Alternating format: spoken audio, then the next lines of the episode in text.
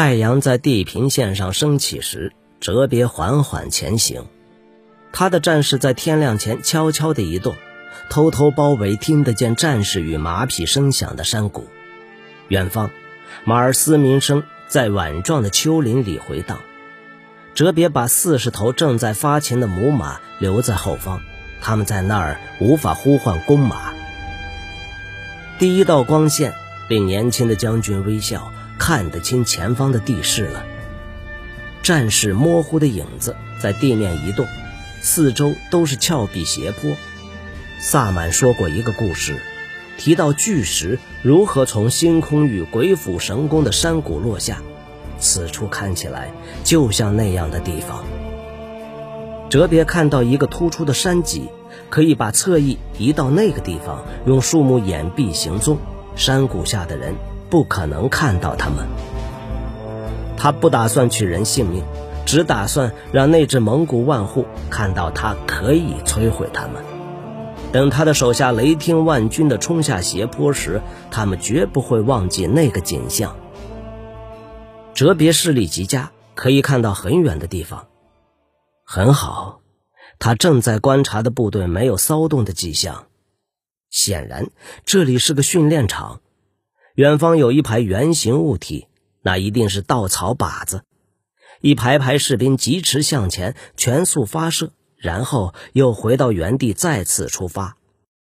远方蒙古号角响起时，哲别大笑。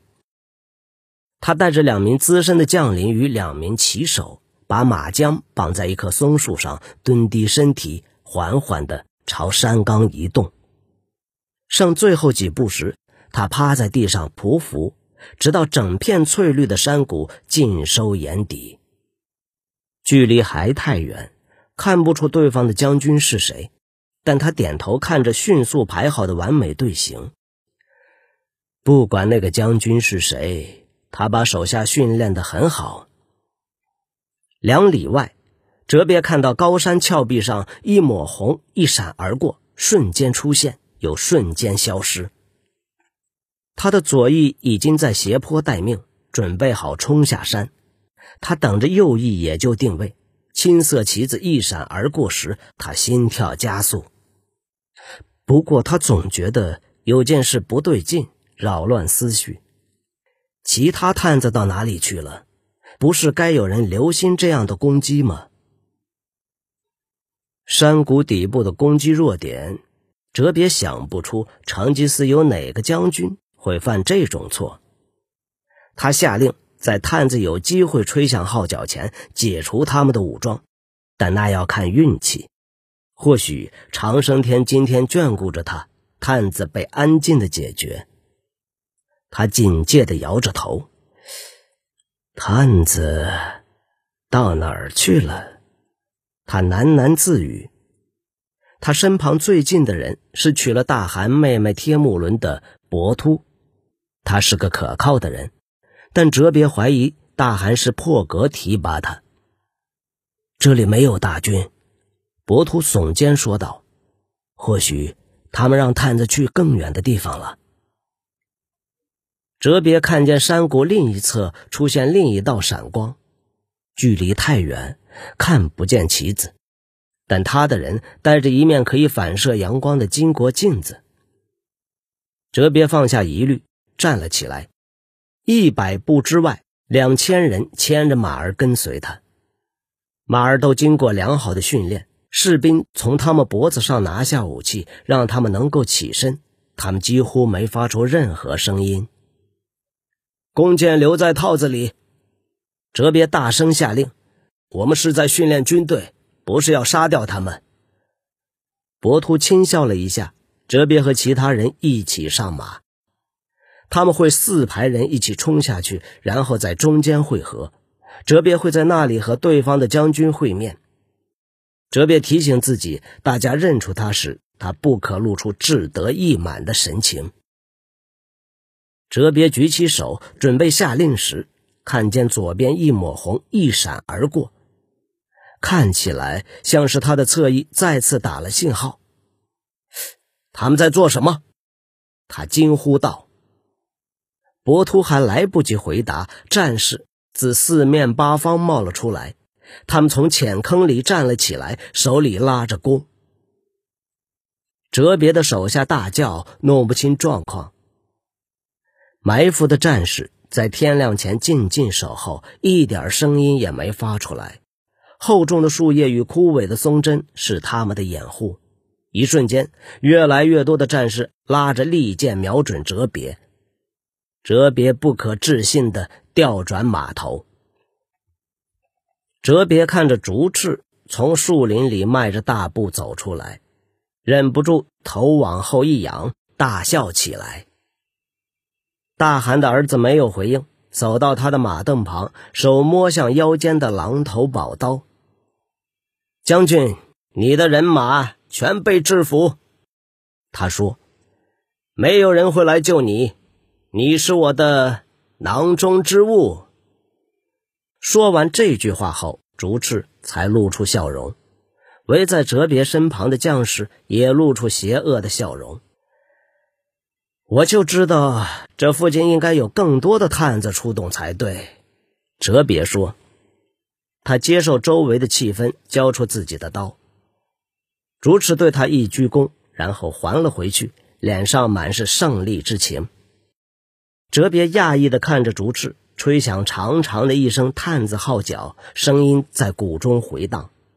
底下士兵停止演练，欢呼声响彻云霄。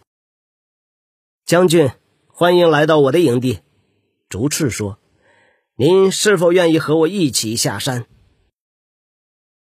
哲别没有拒绝，点头同意。等着竹赤，等着竹赤手下收起兵器，众人把马儿牵到山岗上。你怎么知道我会带人到这里？哲别问竹赤。大汗的儿子耸肩：“如果是我，我就会选择这里。而你是速不台将军训练出来的。”哲别苦笑。竹赤微笑，没有提起，其实他还沿着山脊，在其他四个点也埋伏了人马。他们等了几个时辰，浑身又湿又冷，但看见他们站起来时，哲别脸上的表情，一切都值了。两位将军并马而行，自在的聊天。我一直在想，要帮自己的万户取什么样的名字。竹赤说道。哲别扬起眉毛看着他。速不台将军称他的军队为右郎军，那比竹赤的战士或哲别的万户听起来响亮许多，你不觉得吗？先前，哲别在斗兽场亲眼目睹这个奇怪的年轻人在猛虎扑到身上时毫不畏惧。后来剥下的虎皮，现在就垫在马鞍下。哲别不安地意识到自己坐着的是一张臭熊皮，但竹赤似乎没注意到这件事。你是在想取什么跟老虎有关的名字，或是类似的东西吗？哲别挖苦。不，不是，不一定要跟野兽有关。竹赤回答。这下，他的确瞄到了那张熊皮。哲别感觉自己面红耳赤，再次大笑，心情轻松起来。不管营地里有什么传言，他喜欢大汗的这个儿子，不管他是不是成吉思亲生的，都一样。他在竹赤身上感觉不到任何插合台的耀武扬威。这点，他很欣赏。两人骑至竹赤的军队排成完美队形等候的地方，哲别对着竹赤的将领点头，在自己的士兵面前肯定他们。他们看起来够危险，他告诉竹赤，倒不如就叫铁毛军。铁毛，竹赤说了一遍这个名字，感觉一下声音。我喜欢“铁”这个字，可是我的毛兵不多，有点名不副实，也不能就为了配合这个名字重新训练他们。那就叫铁骑吧。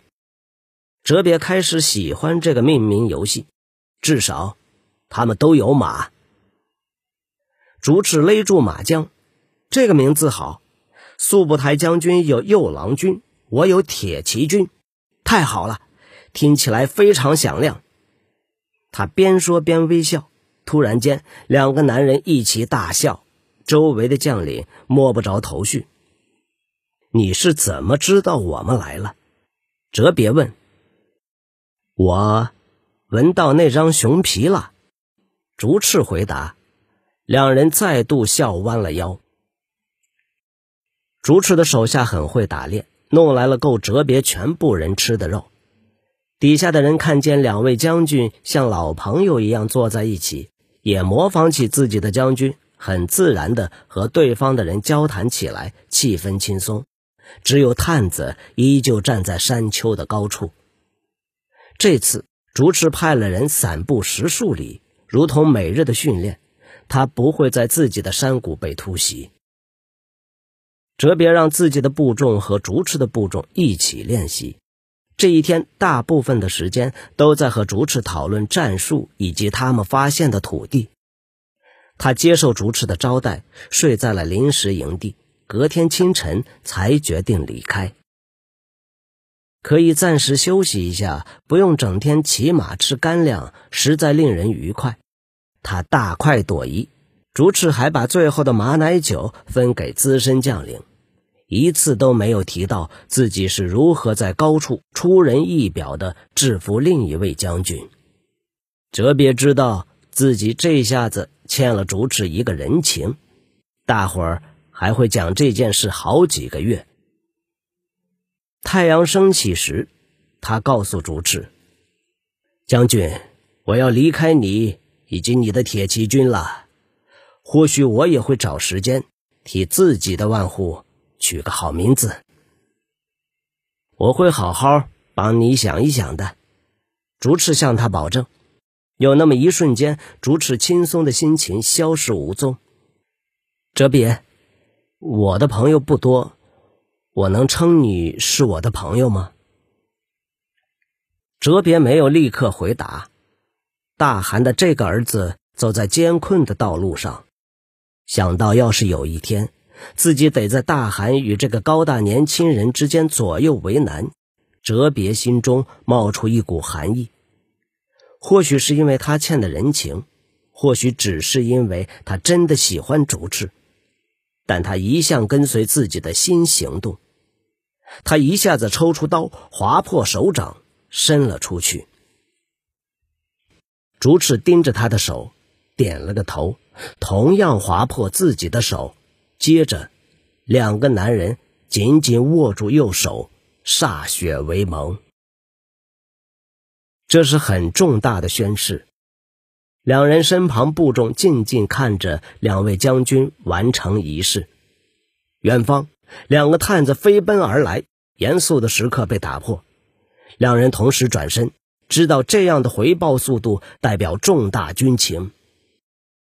哲别抛下离开的计划，听取探子报告。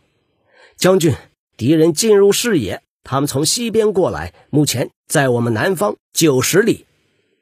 有多少人？哲别忍不住问。探子看见竹赤点头，回答了哲别的问题。将军，小的数不清那么庞大的兵马，他们的数量超过大汗所有战士的相加，可能有两倍那么多。他们带着小的没见过的巨兽，上面披的盔甲是金子做的。他们的国王御驾亲征了，主赤心情愉悦地说道：“我的铁骑军要会会他们，你的熊皮军要一起来吗？”我军一点都不喜欢“熊皮军”这个名字。哲别回答：“那是个好名字，不过我们可以边骑边讨论。”逐次回答：“他吹了声口哨，命人牵马带弓过来。”